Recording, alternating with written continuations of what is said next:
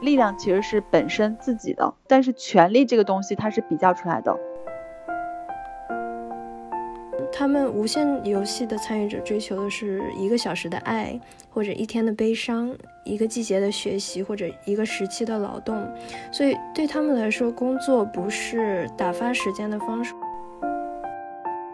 我其实觉得好的教育不是训练，而是说就是你打开了我的视域，然后让我看到了更大的世界。你告诉我，就是让我进一步发现我真正想要的东西。就通过建筑这种物质，然后传递的这种无限游戏，不停的传递这个无限游戏的这个共同的认知。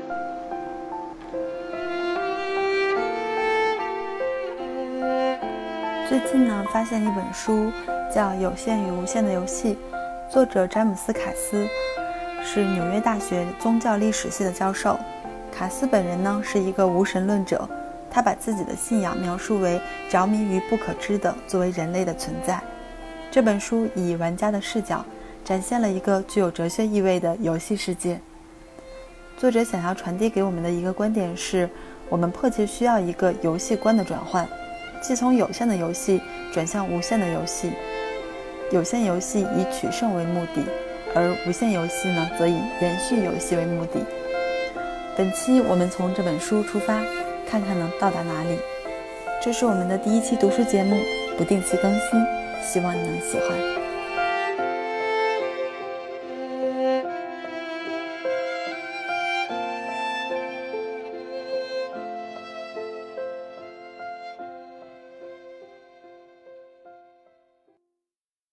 们今天邀请了四位嘉宾，嘉宾先跟大家自我介绍一下吧。Hello，安琪。大家好，我是安琪，我。呃，学习的专业是城市规划与城市设计。呃，之前在英国伦敦念书，在英国的时候对呃文化、呃社会以及人类学的一些方向比较感兴趣，很开心今天和大家分享。好的，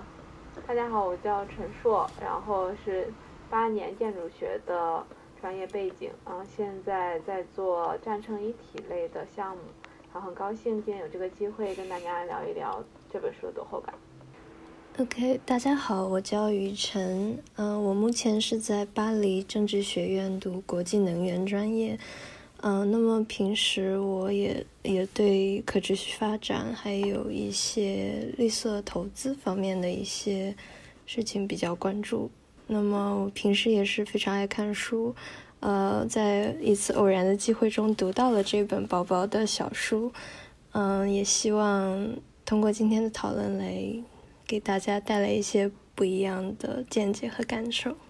嗯，那其实这本书我看到这本书还挺巧的，它是当时我听了一个很神奇的播客，叫《得意忘形》，然后里面有聊到这本书，嗯，我过来看的时候，觉得它真的是把很多的知识，嗯，融会贯通的讲讲讲到了一起。这本书它有很多地方是能够去带入到我们的生活中的，嗯，所以也有很多的想法。看到最近的一些现状，比如说像互联网的九九六啊，然后像内卷，然后我们也看到很多文章，可能是指困于系统，不管是滴滴事件还是呼啦啦事件，似乎我们就困在这个系统之中的一个循环，好像很难以出去。然后我也个人会觉得，好像我们对于个人的这种成功的机制。或者说退出的机制好像也是过于单一的，嗯，不知道大家怎么看这个问题？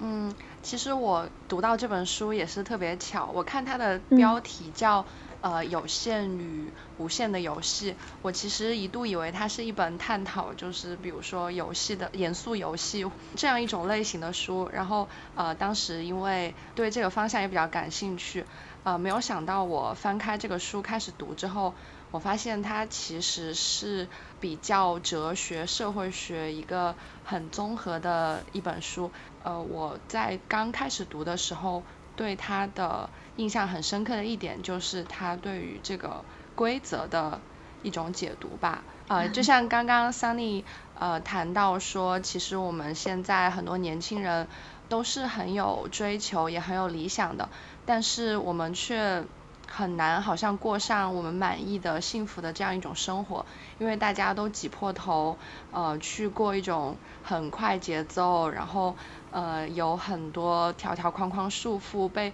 有一种被推着往前走的这种感觉。就以我现在在的深圳为例吧，其实大家的生活压力都很大，然后看起来幸福感也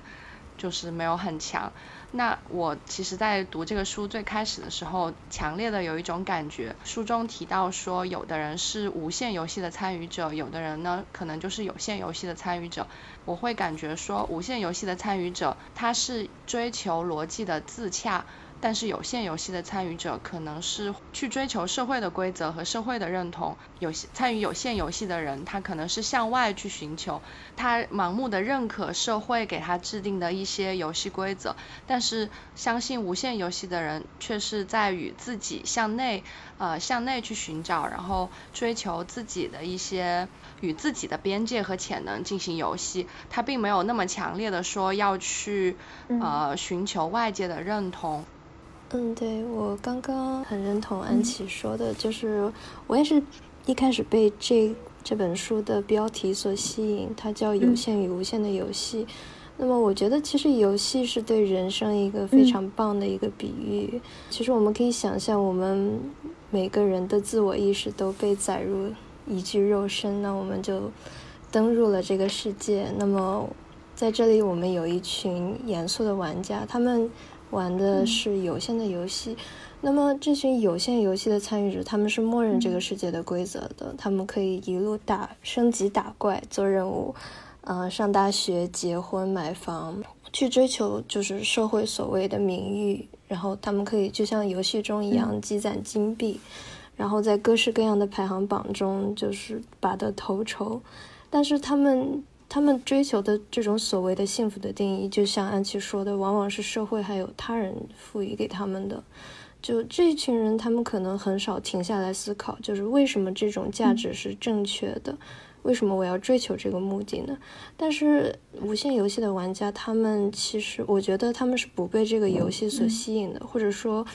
他们不被游戏本身所蒙蔽，他们更愿意探索，就是游戏的规则本身。他们会想到底是谁创造了这个游戏，然后背后的。隐喻还有目的是什么？我觉得他们是看穿了这种有限游戏的本质。他们算是一群顿悟者，他们会质疑这种既有的规则，但是他们可能看起来会在其他人眼里会看起来比较幼稚，还有不够的人情练达。所以我觉得，就是这是一个有限游戏、无限游戏的呃参与者的一个区别吧。然后，其实这个让我想到，当时，嗯，法国哲学家就波伏娃，他会提到了一个事实性的一个概念，叫 facticity。这这个概念，它是指把社会既有的价值作为既有事实，一个人他会不加甄别的去内化这种价值，不加审视的去听从。嗯嗯，波伏娃他当时说，就是他认为实现自由意志的方法，其实是不让社会的价值和他人的价值来决定自己的生活。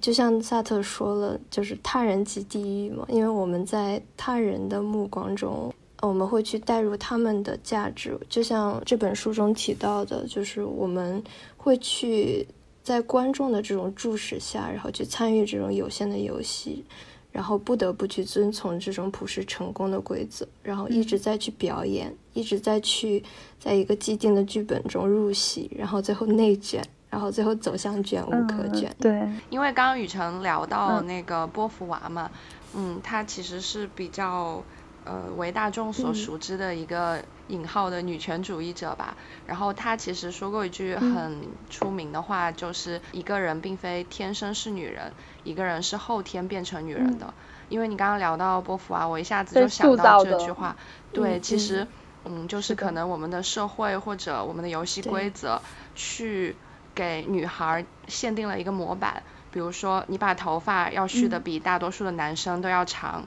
你使用化妆品和香水，女生就应该偏爱某些颜色，玩一些特定的游戏，比如你要参加啦啦队，但是你不可以去踢足球，因为这样不像一个女生。女生就是要考虑某一些职业，比如说新媒体或者教育。但是女生就不会打算去从事另一些医生、老师。对 对，那那其实社会让形成的这种工程师叫嗯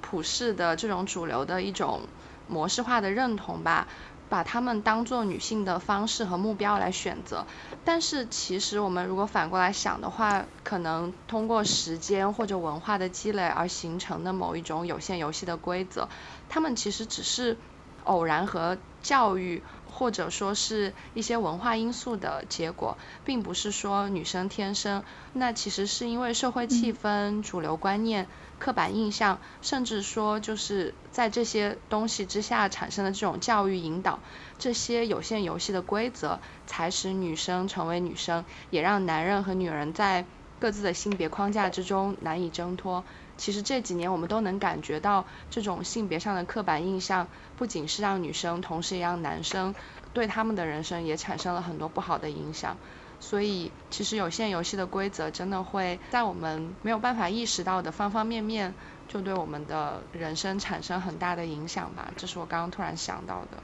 呃，我刚刚就想到说，其实，呃，教育或者说就是这种对哲学或者社会学的一些思考，就真的非常重要。比如说对女生来说，她们能够通过意识到这种游戏规则或者说框架限制的存在。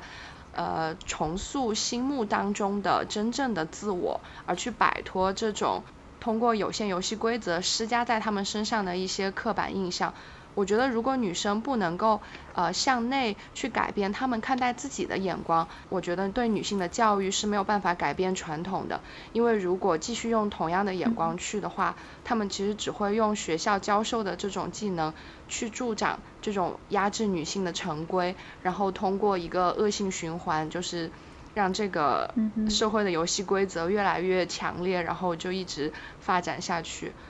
嗯，其实大家说的都特别好。然后我想补充的一点是，可能最近啊，包括杨笠的事件，包括我们三八节也做了一期关于女性的话题，在城市中的呃需求的话题。然后中间我们查资料的时候，非常惊讶的发现，女生就女性被赋予人权是在一九九五年才被写入写入的。对，但是其实我是觉得这个事情它在束缚着女性的同时，其实也在同时束缚着男性。对，当然我们也会承认说，很有些男性是属于他作为既得利益者的。那作为既得利益者不愿意醒来，我可以理解，但我觉得这是应该是一个改改变的一个事实。在远古时代，那就是更多的时候，女性是作为就是耕种或者是收集食，就是呃储存食物的这么一个角色，以及养育后代。那男性是去进行一个狩猎的这样的和这么一个角色。对于男性的很多鼓励和男，这个我觉得是当当时的一个性别特征。但是现在社会发展到这么多年之后，其实现在社会可能更多的我们是要靠脑力去。工作的时候，其实对于男性和女性的很多刻板印象，如果说还源自于当时的话，其实它到了该要破除的时候了。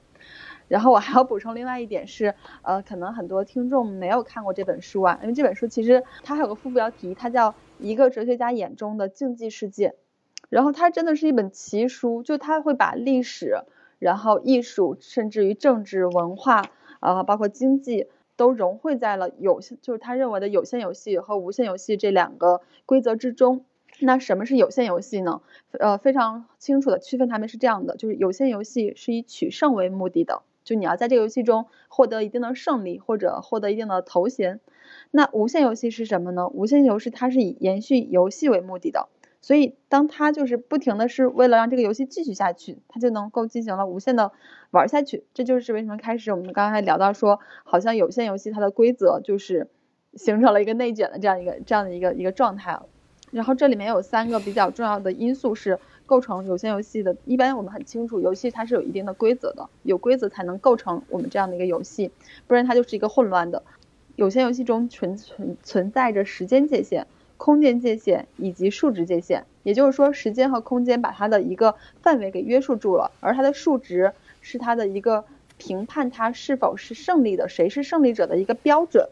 而无限游戏中其实是没有这些呃标准在的，就等于无限游戏它没有时间的约呃时间空间的一个界限，它也没有数值的界限。有限游戏它是在跟内部这样去竞争，而无限游戏它是在跟它的边界。去竞争。嗯，我可能跟你们的感受是不一样的。就是说，我觉得就无论是女女权女权这件事情，我觉得现在已经被越来越放大了。就是我觉得女性在找工作和生活里，包括在婚姻上，其实现在面临的束缚是越来越小的，包括您嗯，就大家说的那个工作的问题，我觉得现在我我所感受到的哈，不是说大家被 KPI 困住以后，是大家在有限规则的游戏里，其实是就是比如在学校我要取得什么样的成绩，要有什么样的目标。是非常适应的，而进入到工作当中，就是你你越告诉他社会是无限的，你越用一个无限的东西，呃，去跟他说你不必那么在意你的 KPI，你不必那么在意你的也是不是在深圳买房。当你告诉他这些以后，他会更迷茫。嗯，就是我觉得我身边的人，他对工作本身，他会不停的质疑自己工作的价值和意义。就当他在这个时候，他是没有办法好好去完成他的工作的。因为他的工，他的注意力都来质疑他这份工作。到这儿之后，我我也很想问一个问题，就是我在想，我们真的是否有必要在工作中寻求意义？因为这个事情其实也困扰我。当我发现我的工作不能给我带来我认为的所谓的个人提升，或者是所谓的社会价值的时候，我会觉得自己非常痛苦。就是有既有这种作为螺丝钉的痛苦，也有是一种觉得无意义感的痛苦。那如果说我今天抛弃掉了这个所谓的追求意义，我就上班拿钱。我是不是就可以不痛苦呢？我觉得哈，我自己觉得哈，我觉得在工作中就是要把工作、工作和 KPI 和这些呃这部分的东西看作是有有有限的有限的游戏，因为我们制定这一个个的计划，其实就是为了让我们的手下的工作可以执行下去，可以完成下去，可以就是往前推进，然后以完成这个整个集体的目标。就是当你在这其中过分追求自己价意义的时候和价值感的时候，你。不光就是无心做这件事，而且可能能扰乱整个共同目标的实现。所以你个人的理解了，就等于我们刚才从刚才我们聊的是个人的这个所谓的游戏，然后我等现在等于从个人聊到了集体。就当我们处于集体之中的时候，或者处于一个企业这样一个组织机构中间的时候，我们它的目的就不同了。你个人可以在无限游戏中去呃实现你的成长。但或者是追求你所谓的价值，但是当你处于这个组织机构之中，你其实要完成这个机构的一些目标，所以它就变成了，因为它的目标是有限的，所以我们也要服从于这个有。呃，就是如果要追求个人价值的话，就会和公司或者集体的利益相悖。其实，嗯。是有可能有双赢的方案的吧，只不过我觉得刚刚你谈到的那个点很有趣，就是要寻找工作的意义。那你会觉得说是实现自我成长或者自我价值作为你这份工作的意义，还是说你觉得就是去追求 KPI 或者去呃获得公司的一些认可或者是领导对你的一些？那其实我觉得这两种。可能就是对个人来说不太一样的一种追求吧。如果前者就是你可能是在工作上更看重呃你自己呃你自己的感受，你自己能力的成长，那其实我觉得你是在玩一个无限游戏的。因为虽然公司的规则和框架肯定是存在的，你没有办法说我呃就是消极避世，我完全不参与这个世界上的任何活动。我觉得这是。一个普通人很难做到的，但我觉得你可以在公司和集体的这种游戏规则之下，追求你自己的无限游戏。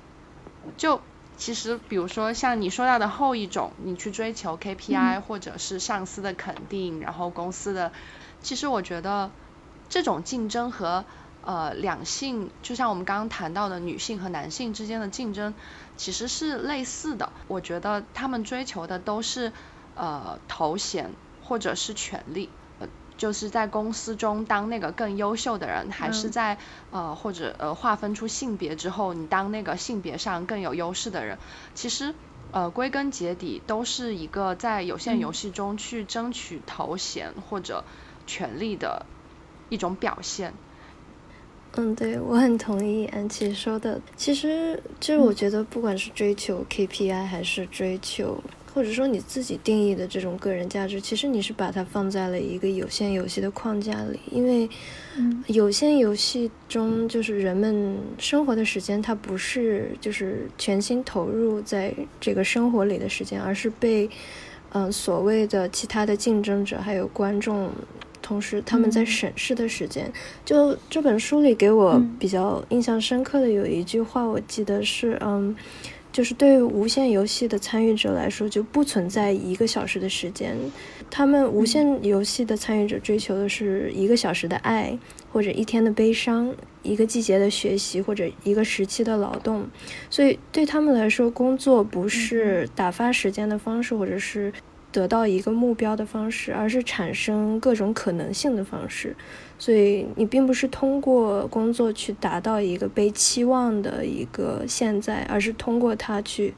对抗一个不可未知的未来。就是你真的是活在当下，而不是悬浮在当下，就是不为未来所焦虑吧。我觉得这是我的一个想法。对我刚才其实是从那个安琪那边讲到说，呃，我们可能追求的是标签，或者追求的是头衔和权利。嗯，然后我更想的多的是为什么要追求这个，或者说它后面代表的是什么？如果说是权利的话，它可能后面代表是你能所谓的拥有更多的资源。那其实这个就是非常典型的游有限游戏的一个一个指标。然后这个指标，如果说我们在无限游戏中也有一个对标的词的话，它叫做力量。嗯，就是力量其实是本身自己的，对。但是投但是权力这个东西它是比较出来的。因为一定是你的多或者我的我的更多，才产生了我的权利比你更大，然后更丰富，只能通过竞争来实现的。我我很认同，我觉得其实这个又可以回到我们刚刚说，就是关于自我认同与社会认同。那我记得书里面有一句话说。呃，由于头衔是永恒的，但是它只有受到外界和别人的认可才会存在，因此我们必须想方设法确保人们对它的记忆。头衔的效用其实是取决于它在其他人眼中的知名度和重要性。呃，头衔的获得，我觉得还有一个就是记忆的持续程度，对，持续时间，记忆的持续成型。嗯，其实头衔是。他人对一个人成为了某一个有限游戏比赛的胜利者的一种认可。其实，权力就是一个只存在于有限游戏中的概念，它是一个竞争的术语。在有限游戏结束之后，这场有限游戏的观众赋予你的权利，因为权力并不是你自己一个人的。如果是只有你的话，你只有力量，你没有权利。只有通过与他人比较来衡量。你才能获得头衔，获得其他人这种充满仪式性的尊重，所以它是等于所有人有一个共同的承认且遵守这一套规则。就比如说你胜利了，你拥有更多的权利，才能让他拥有更多的权利。嗯，对，我觉得就是有限游戏，他嗯参与者他们不停在做的一件事情，就是在说服他们的观众。他们是成功的，就是否则的话，其实他们是并没有足够的这样一种驱动力来促使他们去参与这个竞争，是就是观众的这种审视还有注视，给予了他们这样的一种就是参与竞争的这种欲望，所以说他们会觉得没有人已经足够富有、足够光荣。因为头衔是必须要一遍又一遍的被不断的去捍卫的，所以他们必须反复的证明他们是就是游戏的胜利者。对，所以所以这样讲，其实它是指向过去的，等于这场游戏结束了，你才拥有什么样的头衔？对对，所以就它是一个已经结束了的一个游戏。嗯，是的。你刚刚那样讲，就让我想起，我觉得书里面有一句很经典的话。他说：“验证头衔并确保他们被永久识别，是社会的一项重要职能。”我当时看到这句话的时候，我觉得真的写的很好。然后存在有限游戏并不是一个问题，但是如果我们只有唯一的一场有限游戏，我们的竞争只有唯一的评判标准，我觉得是有问题的。对，是的，就是其实我们聊到内卷的话，如果说有足够多的退出机制，大家不会卷。因为我刚好刚才还在听那个呃周轶君他的一个节目，然后他当时不是就是之前去做纪录片，然后就去了像芬兰、然后英国、印度很多国家去看到他们不同的教育嘛，然后他就有提到说芬兰这个国家呢，它是属于有很多的退出机制，比如说你今天就是到了职业教育之后。然后你上了班几年之后，你还是可以回来继续考考考试，就是读大学的。其实上不上，而且如果是你没有上大学，你去了一个所谓的职业学校、技能学校，你出来之后的薪资待遇其实是不差于、不低于这些考上大学的人的。就是当他这种就是所谓的输赢，之后的对比没有那么严重的时候，就是大家的选择更多样化的时候，也就是他更宽容了对个体。我们可能批判的不是说某一种到底是有限还是无限，然后呃，我们只是批判过于过于单一的这种方式吧。其实刚才我想说的就是，就为什么我们就是这本书为什么在提要做有限游戏和无限游戏的区分，就是希望我们能去去审视这种单一的有限游戏的这种标准。就是嗯，书中提到的一个概念叫视域，就是叫 horizon。如果你只是在某一个视域里面，就是去参与这个游戏，那么就是你会。对这个规则就完全就不加评判，或者说不加审视的你去遵循。但是你如果就是有这种扩大你视域的这种欲望或者是想法的话，你你会去跟边界，就是制定这个社会规则的这一些这一套规则去竞争，而不是跟遵循同一种规则的这一群人去竞争。所以你要超越的其实是你自己的视域，或者说我们自己的。这种边界，对，聊到这个话题，我就会觉得有一些可惜。我觉得我们的教育的话，对大家这方面的培养实在是太少太少了。可能我们会很在意能够给我们带来很快速收益的一些学科，或者是。呃，理论知识的一种学习，但其实我们其实是很少受到社会学或者哲学方面的熏陶和引导的。呃，我之前跟朋友聊过，就是我觉得高学历至少在国内这个语境之下，并不完全等同于一种呃比较高的这种人文社科的素养。文化对，就是最简单的，就是一些对基本社会现象的理解和认知。就今天我们聊到这种有限游戏和无限游戏，其实我觉得可能，嗯，你在日常生活中，大多数的人都不会意识到他们是身处在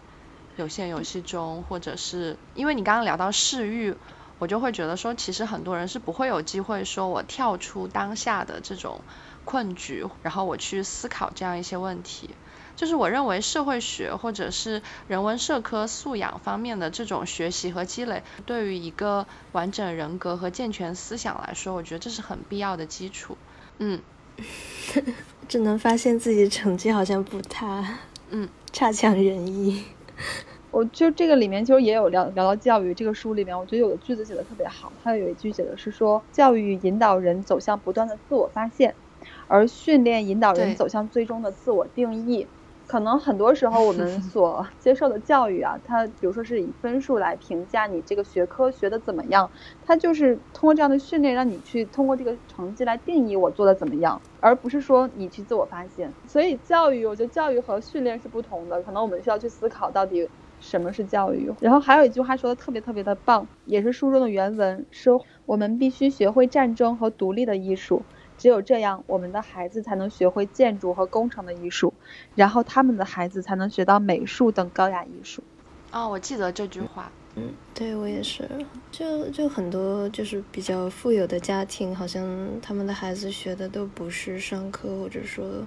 工程，学的都是人文教育。就是哲学，或者说一般人说不太接地气的这种学科，但其实它是能带来，比如说带来很多批判性思维，怎么说，看待世界的格局还有眼光会一下子变得宏大了许多。嗯，就我们刚才说的视域的这个问题，就其实个体跳开自己本身的视域去去看，我觉得这本身就是一个很难很难的，因为每个人都会所等于生活在自己的认知之内。可能只有你，当你更学到更多的东西的时候，也就是说你站到更高的层面去看过去的自己的时候，才会反应过来，哎，好像还有更多的可能。对，因为我们刚刚聊到好的教育，我一下子又想到一件事，嗯，呃，我忘了之前看一个访谈还是纪录片的时候，呃，里面那个人他就他当时是去国外念书，然后正好我看到这个。纪录片的时候，也是我在英国念书的时候。他说我去，他好像是去南加州那边呃读研嘛。他说我出国之前，我是想要变成一个什么什么样的人，然后我是去学习呃，比如说 A B C 这这些技能。技能是对，然后他就说，但是我去了之后，我发现不是这样。他就说他后来回忆的时候，他就觉得说好的教育不是说我想要 A，然后你教会了我 A，而是说我以为我想要的是 A 或者 B，但是你呃通过这两三年的这种教育，你让我发现哦，原来就是我对世界的认知或者说格局，我想要的可能是 D 或者是其他的东西。我其实觉得好的教育。不是训练，而是说，就是你打开了我的视域，然后呃，让我看到了更大的世界。你告诉我，告诉我，就是让我进一步发现，呃，我真正想要的东西。就这个，其实呃，我觉得好的教育也是需要让人知道说，呃，这不是唯一的游戏，然后让人去体会到这种无限游戏的 魅力。对，嗯，我自己的感觉哈，就是我觉得。这本书就是会给别人带来思辨思维，但是我觉得是他肯定在参与着有限游戏，但是他的身心就像你们说的，他的呃对自己的认知能超越这些，在无限的游戏里追寻自己无限的一个价值的这种必背后必须支撑的他那种强烈的力量感，我觉得不止就是思辨是很难让他获得这种力量感，我觉得这种力量感的获得是最难的，就是我觉得每个人都可能会质疑工作的价值。然后会就是过至于现在的工作，但他其实很难跳脱，就是他的力量是不足的。对，然后这种力量感的获得，那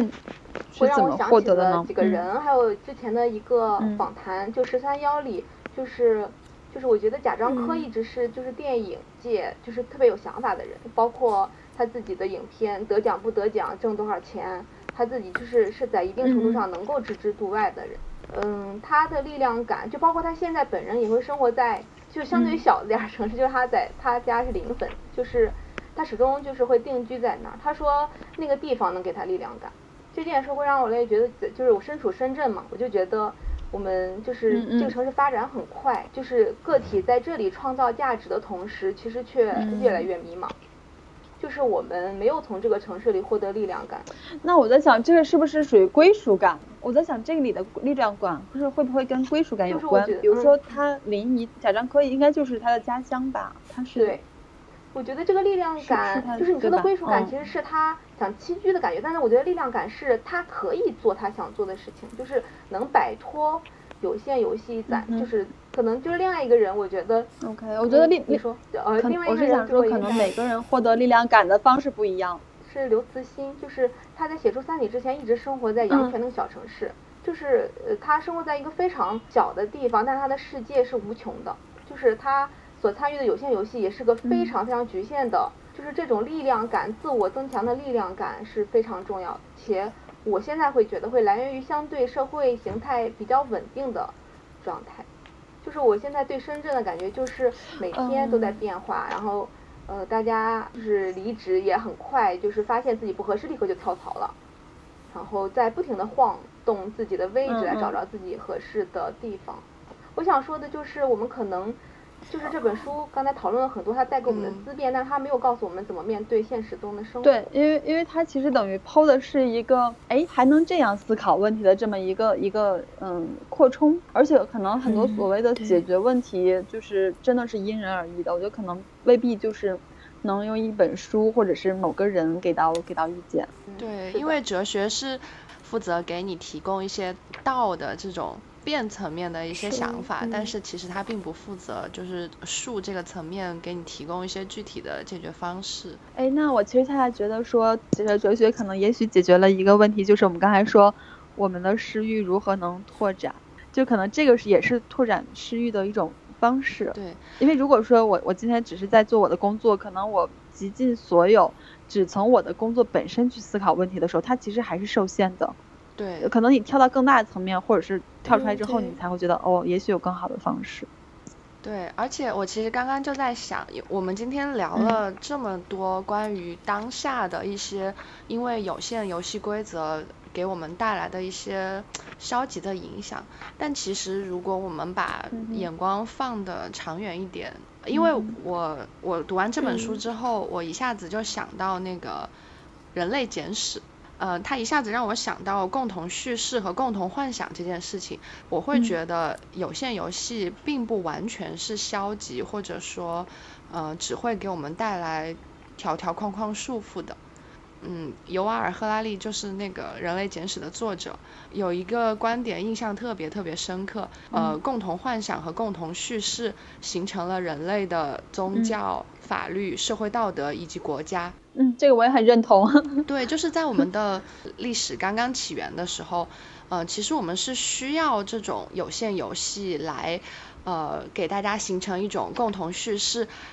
呃，就举一个嗯特别简单的例子吧，就是呃，可古代会有总是会有祭司这种角色，那其实，在这种比较原始的时代，祭司他又不不劳动，然后也不统兵卒，又不养权力，他看起来就是一个非常虚无的角色。但是祭司往往是政治角色，一个国家或者部落最受尊崇或者最受忌惮的人，因为祭司是讲故事的那个人，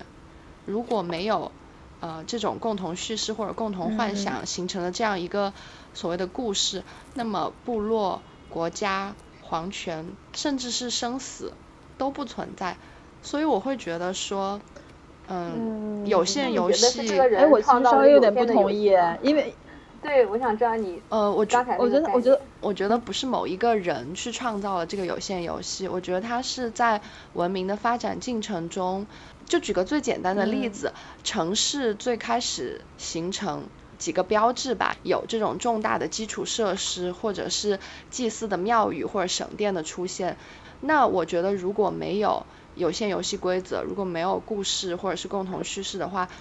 你靠每一个人沉浸在自己的这种个人的呃想法中，人类是没有办法创造出这些文明。所以我觉得有些游戏在一开始的时候。它是给人带来过积极影响的，啊，我觉得始终是有积极影响的，不是一开始，就是就是我上一期举过的那个例子，就是即使是文化的传播，我们也往往用有限的游戏去去组织这件事，比如说诗词大会，现在那么多人了解诗词爱呃喜欢诗词的原因，其实诗词大会，而它是个比赛的形式，就是我觉得你任何无限游戏的目标都需要分解成一个个的有限的游戏，去让更多更多的人参与起来。就我觉得有限游戏始终是有非常非常积极的作用的。嗯，我觉得可能就是说我们在整个的历程之中，它一定是既有有限游戏，然后也有无限游戏，他们是就是始终都共存的一个情况，可能会像一个平行线。个人来讲，觉得需要慎重的只是说不要呃盲目的去选择某一种游戏。还是那句话，就是未经审视的人生是不值得过的嘛。就是可能我们在有阶段我们在有限游戏之中，但我也许。更大层面，希望有一个无限的个人的发展。如果这些是我们主动选择的，而不是说我们被动接受的，可能有这样一个清楚的意识之后和选择之后，这个就会就会好一点。嗯，就是不要被一时的得失影响，嗯，被有限游戏的结果。就是要清楚自己的选择。嗯。就我们可以说，我们这次就是为了要赢，但是我们知道不是只为了赢，或者就是不能说全都是为了赢。对，会因为会不会有那种赌徒心态？我们如果赢惯了，就会想一直在这个系统之中一直做那个。对，因为其实我刚才想到，就是有限游戏其实是包括在无限游戏的，因为他们的时间、空间的这种看待它的视域不同，就是无限游戏它是不停的在终结，所以你在其中可以。玩很多有限的游戏，但是你并不以就是达到某一个目的作为终结，你并不是把它看成很多不同呃一直需要去被证明、去重复的这种头衔的取得也好，嗯，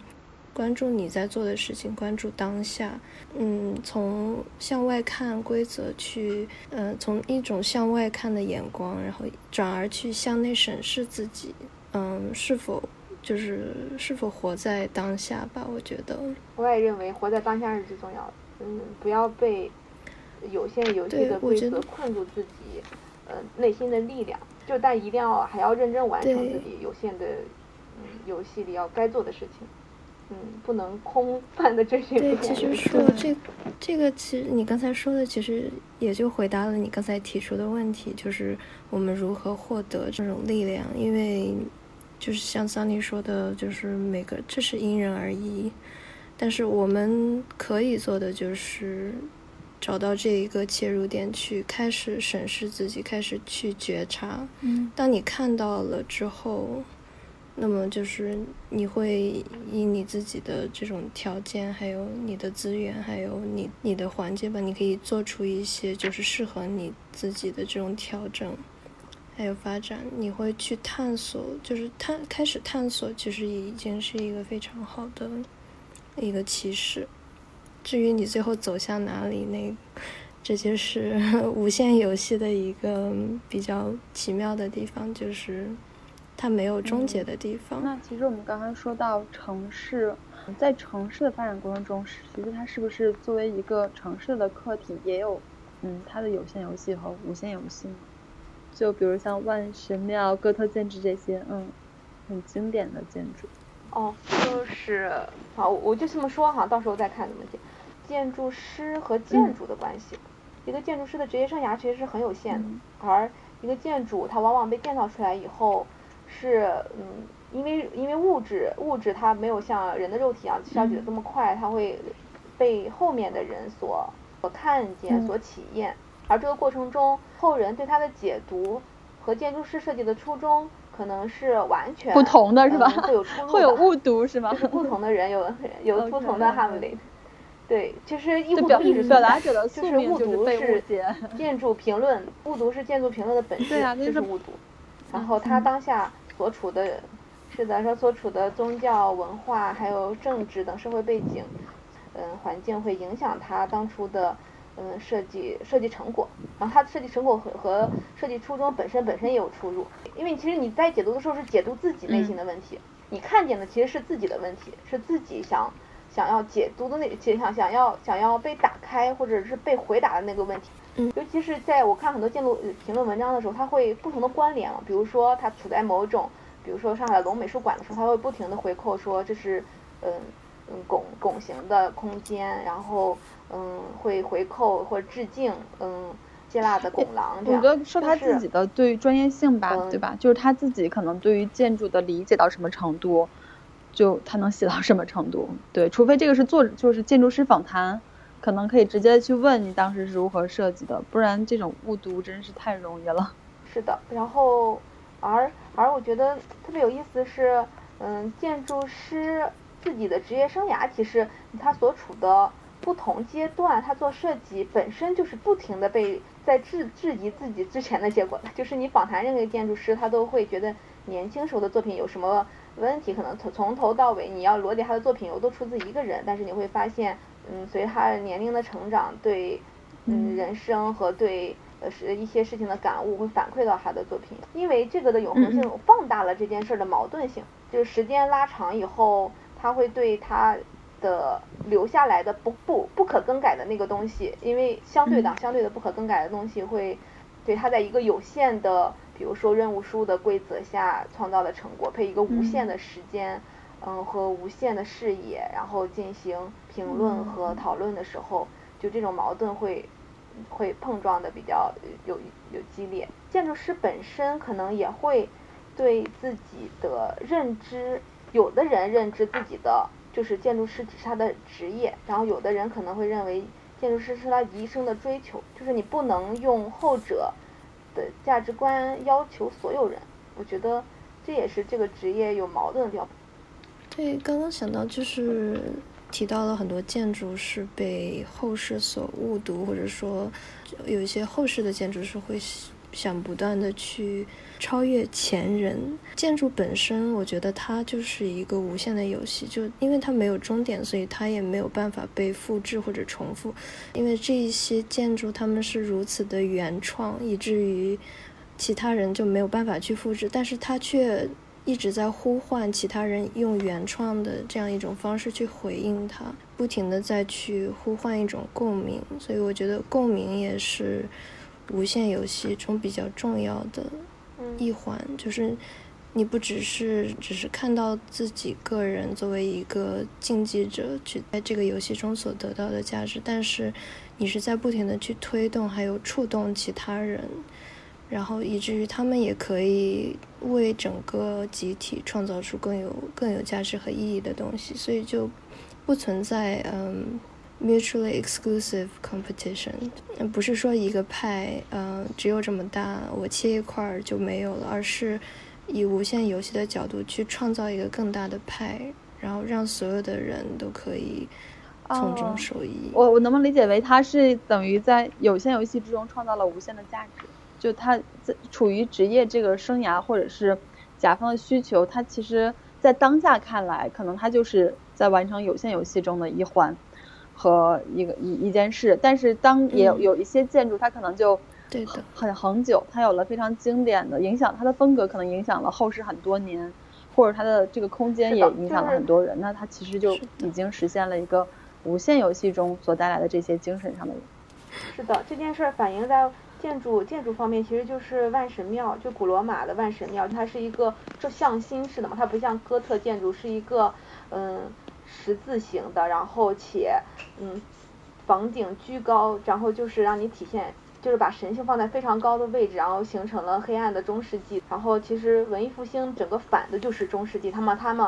那他致敬的是哪呢？致敬的就是古罗马的万神，就是古罗马，然后致敬古罗马，同时就是文艺复兴。的建筑其实都是在致敬万神庙的，然后包括弗拉蒙特、米开朗基罗呃设计的圣彼得大教堂，就是那个十字中心，其实就是在回应万神庙的那个穹顶的那个中心式，就是就像你说的那个共同叙事，其实它是跨了一个很长的历史周期，用建筑空间的手法又回扣一个他们向往的那个时代，然后并把它用建筑的形式，就是至今影响着后世这么多长时间。就通过建筑这种物质，然后传递的这种无限游戏，不停的传递这个无限游戏的这个共同的认知。对，就刚才说的龙美术馆，又是我们当下对万神庙的一个呃回应。而且就是既然我们讨论到文化或者艺术这个方向，我就想起来书中，社会或者国家是由边界来定义的，但是文化和艺术是由世呃就是世域世界来定义的。嗯，其实做文化或者艺术的人，呃，其实是一种无限游戏的参与者。他的每一步向前推进，都是向着呃视域去走。那我觉得，作为文化艺术的这种无限游戏的话，它有一个优势，就是它不会鼓励壁垒或者保守秘密，而是它会去欢迎这种新的理念、新的想法、新的。人来加入他，拥抱，拥抱他，接纳他。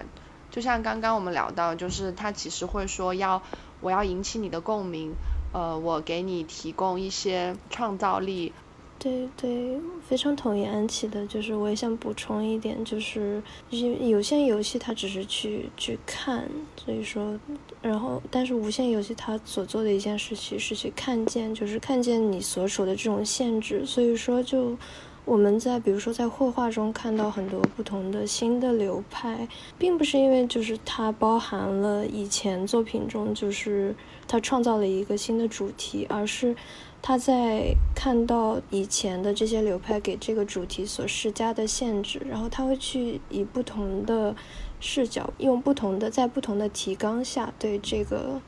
嗯，主题进行一套加工，然后所以说你创造的就是一种新的风格吧。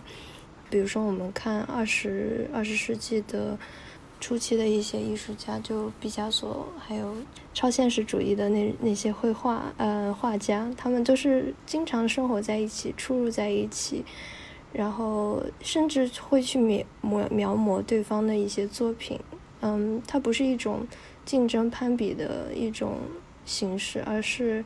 他会去拥抱这种被触动，就允许看到我，去理解我，去打，去真正的打开你自己，去接受这种双向的这种灵感的交换还有互动。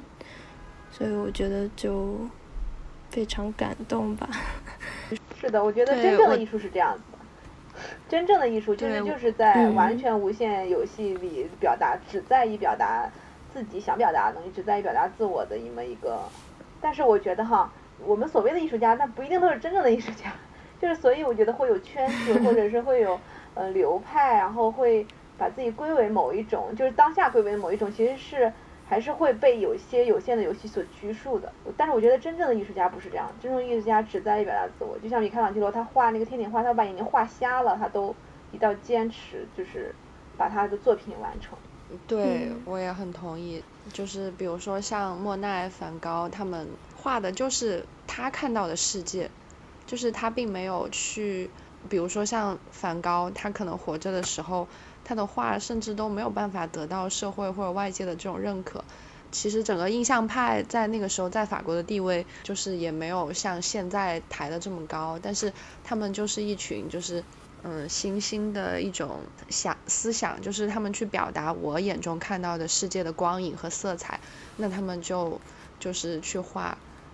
所以我刚刚其实在想，就是文化艺术应该算是一个比较典型的，就是在有限游戏的之中的这种无限游戏，就是流流传经典的这些呃文化或者是艺术，呃，他们其实并不需要外界的衬托，就是它只是对我的一些想法或者理念或者一些当下的灵感的一些表达。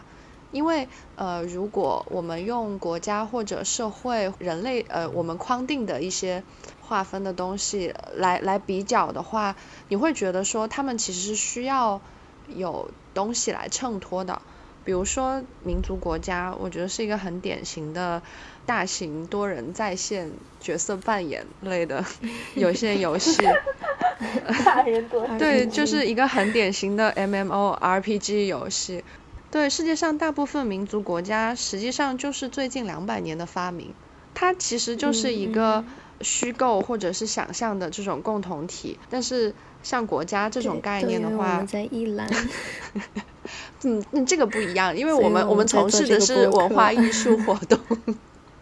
就是我想表达的点在于说，就是呃，你形成国家或者这种小团这种类型的小团体之后，嗯，那就是不可避免的随之出现了战争，然后或者是这种歧视外来者，就是种族主义或者是呃移民，但其实。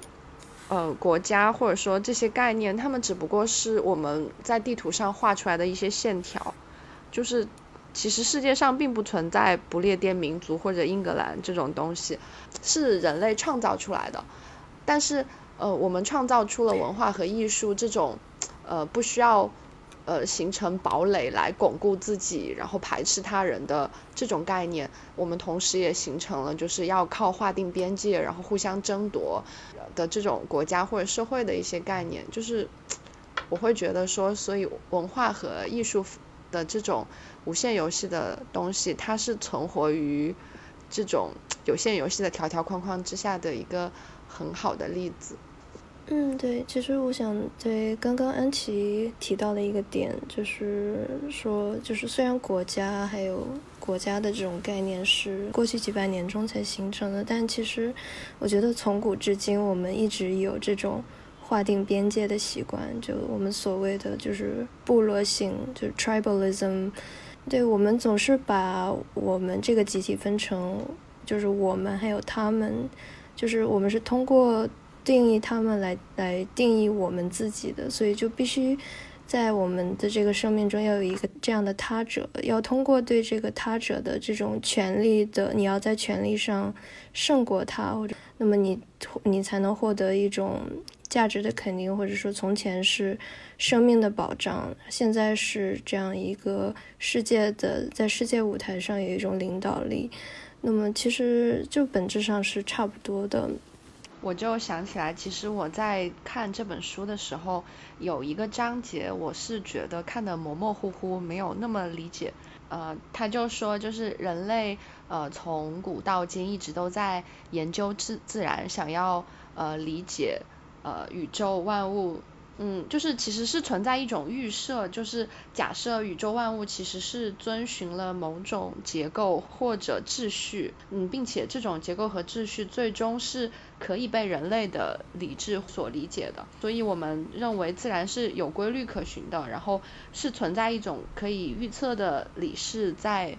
呃，主导着这一切，所以其实才呃发发展出了，比如说物理学或者天天文天体。呃，我当时看的时候，其实就一直在想，呃，也不存在某一个特别具体的问题，就是我会想说，那呃，人类觉得呃宇宙和万物甚至自然都有一套呃都遵循某一种规则在运行，那就是相当于我们默认呃这是一场有限的游戏，就像我们一直在讨论说宇宙会不会有终结或者毁灭的一天，就是那如果说就如果说其实宇宙万物就是一个花园，它呃并不遵循某一种。固定的游戏规则，然后或者说是不能被我们人类的这种理智去理解，对，那我们又该用怎什么样的这种心态去面对这个，就是相当于是最大最大尺度的这样一个无限游戏？嗯，对于这个问题，我的理解其实是不太一样的。就是最开始人类可能并没有认为世界是一个有限游戏还是无限游戏这样一种普世的价值，毕竟这个只是本书中作者的一个非常巧妙的角度。然后另外一个呢，就是说最开始其实早些年的时候，嗯，其实人类对于自然和世界的认知是非常有限的。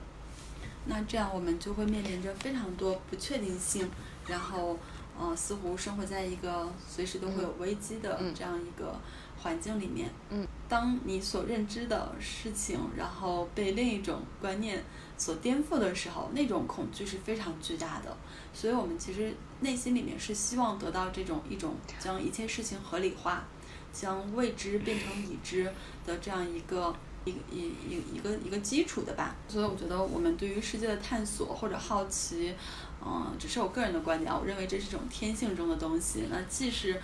嗯，同时这种探索和好奇，可能嗯也是我们比较特别的地方吧。它会指令着我们去。了解到更多，或者说去看到更多。那随着之后科学技术的发展，包括像大航海啊，不管是从自然还是历史还是地理的角度，其实我们对于世界的认知，从时间和空间两个维度上都大大的丰富和超越了以前。其实这是一个从无知走向有知的过程。然后，那后面其实随着科技的进一步的发展，包括呃蒸汽时代，我们对于工具的利用也其实也是到了一个突飞猛进的这么一个时代，就是这个时代列车它越来驶得越来越快。那其实慢慢的，就大家已经不是在用宗教去解决这些未知了，到慢慢的发展成了一种科学至上的观念。就我们似乎认为所有的事情或者大部分的事情，它都是。可以用科学的方式给到他一个解答，那这个其实我觉得，呃，就是我个人认为也可能也是有问题的，因为，呃，科学其实本身比较有趣，它是一个不断在证伪的过程。但是，嗯，如果说有没有穷尽呢？可能还是没有穷尽，我们还是在不断的继续去探索和面到面临到未知问题，然后去去找寻解释。解答，然后这样的一个过程，就是从书中的观点来看，人类对于世界对于自然的探索就是一个无限的游戏，这个是是没有办法用有限游戏来来定义的。那另外一点，我觉得其实从前到现在变化非常大的一点，就是我们跟自然的关系。就刚刚我们不也聊到自然、花园还是工具、理性还是机械？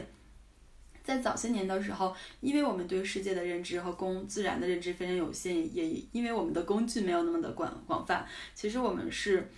嗯，是生活在自然之中的。我们日出而作，日落而息，然后祈求上天能够给一个丰收的好年头。嗯，这个时候其实人与自然就是这样一种敬畏的关系的。然后，但是后面当我们对于工具的使用非常越来越发达之后，也其实我们。慢慢的开始要去改造自然，可能已经不再是一种敬畏自然的态度了，而更多的是一种我想就就是想要去改变自然，然后去把自然作为资源，而并不是是我们生活的花园的这样的一个转变，就这也是一个非常巨大的转变。但是我怎么我怎么感觉听完之后我会产生一种想法，我觉得呃人类是需要自己给自己创造一些秩序和规则来寻求安全感。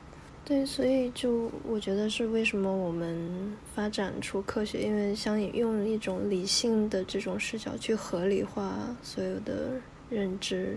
回到刚刚安琪提到的那个问题，就是世界到底是，就是它的终点到底是什么？就是这样一个。呃，宏大的问题，我觉得就是如果以花园的视角来去看这个世界，就花园它是没有终结的，你会看到一波一波的花盛开，然后看到它的作物就是生老病死，然后我们也不知道我们现在的文明会走向何处。我们唯一知道的就是它有很多各种各样不同的不确定性、多样性。但我觉得就是也不要灰心吧，就是 嗯，我我觉得不一定，有时候不一定非要去理解，完全去理解一个事情，有时候就是去。去接受它，去感受它，也许是，也许也许是一种看待它的方法。嗯，我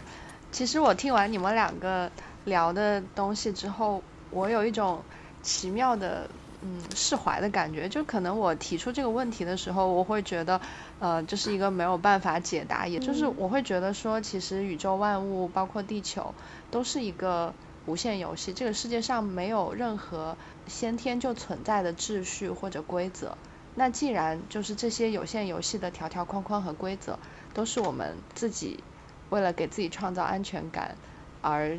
发明出来的。那其实你从这种宏大的角度去看这些特别渺小的日常的一些东西，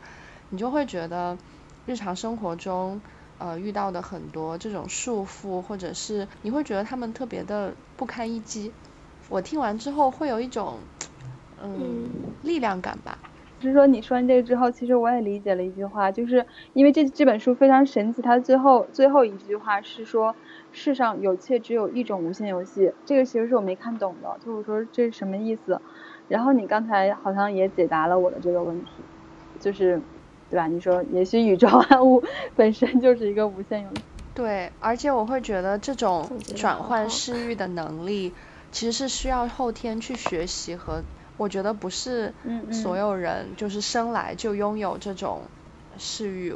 我之前看过一本书，然后叫《给忙碌者的天体物理学》，然后它其实就是一本天体物理学的科普。有句话我印象还比较深，就是他说。为什么要要去看天体物理学呢？他说，其实就是因为，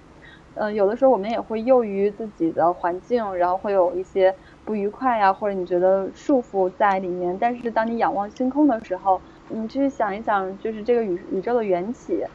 的时候，你可能就会有些事情就会释然了。就是这个其实就像我有点像我们刚才讲到那个视域，我们的视域其实它也不是固定的，它可能也是不停的切换。也许我们在具体的某个事物中或者工作中的时候，我们视域是比较狭窄的，只会聚焦在这里面。但当我们再去其他时间去放开一点的时候，可能我们看到了更大的世界。我们再回来看那些小的不如意，不如意也许就没有那么痛苦了。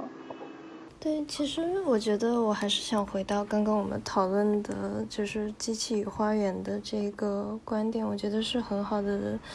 当我们就是一直以来把自然视为一种资源，就是我们其实是把它放在一个对立对立面上，我们去我们会想要去就控制自然、凌驾自然，然后把它看作一个他者客体，是可以任任意去嗯去剥削或者是可以去驾驭的。对，所以就是在这种视角下，就我们会创造就是各种各样不同的一种产生大量的呃开发，然后产生大量的垃圾。就是我们并不是把资源呃自然当做一个花园去来打理，而是只是把它当做一个机器去驾驭，去让他们为我们所用。但如果我们将我们的地球，将我们的这个社会看作一个。花园就是我们会去作为一个园丁吧，会去去关注它，会去浇水，会去施肥，会去关注一下我们这个花园里面的这些植物树，它们需要什么。所以说，就是我觉得最近几年这个可持续发展的这个观念，其实是一个视角的这种切换吧，从。从看待嗯以操纵机器的这种视角转换成就是打理花园的这样一种视角，那么就是很多时候就可持续能源的这种发展吧，其实也是怎么说，其实是和自然就是友好合作的这么一一个过程吧。我们采集太阳，我们采集风，而不是像以前一样去采开采煤矿，就是只是去索取。我们是去。希望把这一个资源去延续下去，然后使我们的文明发展的更好，同时也让这个地球可以更加的，嗯，怎么说，更加去长期的去运转吧。对，我我其实有想到，就是那个书里面，嗯，他引用了一句德国物理学家海森伯格的一句话，嗯，呃，必须记住，我们所观察到的并不是自然本身，而是自然在我们的提问下向我们显现出的面貌。嗯，就是我会觉得，呃，人类没有办法接受自己的无知，呃，当然这里的无知并不是一个贬义词，嗯，就是可能就是个客观事并不是所有的实。东西都，对，就是并不是所有的东西，就像我们之前聊的，像宇宙万物运行的规律，或者是像自然的内容吧，它并不是说我们能够完全理解和支配和控制的。就是我觉得近年来的这种变化，也是人类在调整自己的视域，然后调整自己的心态吧。就是可能从以前的，就是因为自卑或者是恐惧，我们一直都想要说我们能够完全的理解自然，从而能够预测自然，然后能够控制它。到近年来，其实我觉得是一个文明进步的表现吧，就是呃我们会觉得说，我们能够承认，就是并不是所有的东西都是我们能够完全理解和掌控的。然后，但是虽然没有办法完全就是理解或者是支配它，但是我们可以尝试呃以一种更加友好、更加呃长远的方式来跟它合作。其实我觉得这也算是一个进步吧，就是我们在从有限游戏的这种比较偏激的一种游戏方式，嗯去走向一个更加平和，然后更加开放包容一些，就是心态更加平和的一种无限游戏的这种方式，其实是一个合作的方式。嗯，但是会不会还有有些问题是避不开的？就是比如说我们说到意识层面的东西是避不避不开的，我们我们现在想要去合作，但是它其实还涉及到就是技术 到了成熟到什么地步，就我们我们去使用新能源也好，或者是利用风能、太阳能也好，其实它还涉及到说我们能利用到什么程度，它是否可以足够支持去替代啊、呃其他的能源。这这也是一个比较现实的问题吧，就是本身可持续能源的这种发展，像嗯太阳能、风能，因为它嗯本身具有间断性，就是你并不是每时每嗯刻都可以有太阳能或者是风能的，所以说可能我们需要就是为了去适应这些新能源而去改造我们过去两百多年中所建成的这种电网的系统。那么这个是一个非常大的一个一次技术的这样的一个变革和基础设施的这种全部的呃重建吧，所以说这是一个非常大的挑战。然后像比如说现在我们谈的比较比较热门的话题，像减排，那么会提到呃这个零碳碳捕，那这样就涉及到一些碳捕集技术。其实现在这个技术还并不是非常的成熟的，就是它并不能被大规模的去使用，因为技术的发展它是需要需要一个阶段的，然后才能被嗯、呃转化成一个大规模的商可商业使用的这样一个方式，所以我们是在往这个方面走，但是可以说是技术上还是面临着一些比较大的挑战的。但是我觉得，像现在很多不同的国家都设立了碳中和的目标，其实是从政策层面上来去推动这样一个转型，就慢慢它也会带动一些，嗯、这样的意识形态的这样一个转化。那么一个是嗯政策上的这种目标的设立，对，嗯嗯，可持续发展这样的一个推动。那么另外另外一方面就是很多在投资界，就是资金这一块儿，就现在很多人都在谈，就是长期的这种价值价值投资、影响力投资，或者叫 ESG，他们会更多的去关注，就是一家公司对。嗯，社环境、社会还有公司本身治理的这方面的一些，对这些方面就是来判定一家企业的价值，而并不只是看去看这个这家企业的财报，就是它的盈利能力如何，嗯，他们的它的股价如何，对，并不只是做一些这种非常理性的去分析，而是去真正的从长远的角度看这个企业它是不是真正的可持续，是不是真正的可以给这个社会还有环境，嗯，带来一些价值。那么这也是一个视域的切换，从有限游戏切换到更加长远的这种无限游戏吧。我觉得我们今天这个谈话差不多也贯穿了这个整本书，就是它对于历呃对于文化，然后对于教育，嗯，包括它对于嗯艺术啊，然后对于政治这一些的不同层面的一些阐述，然后以及他对于自然的态度。然后我现在看到这这这段应该是他对于自然态度这儿有一句话，其实我觉得读起来有点可怕，或者它有一定的警示作用。这句话是说，这这部分先首先他谈到了一些废弃物，因为废弃物其实是人类产生的一个一个东西，然后也是一个概念。然后这句话是说，人们自己不会把自己变成多余的人，正如说自然的废弃物不会是自己变成废弃物的。正是社会将某些人宣布为废弃的人，然后废弃的人不是压在社会身上的不幸重担，不是他的正常行动的间接产物，它是社会的直接产品。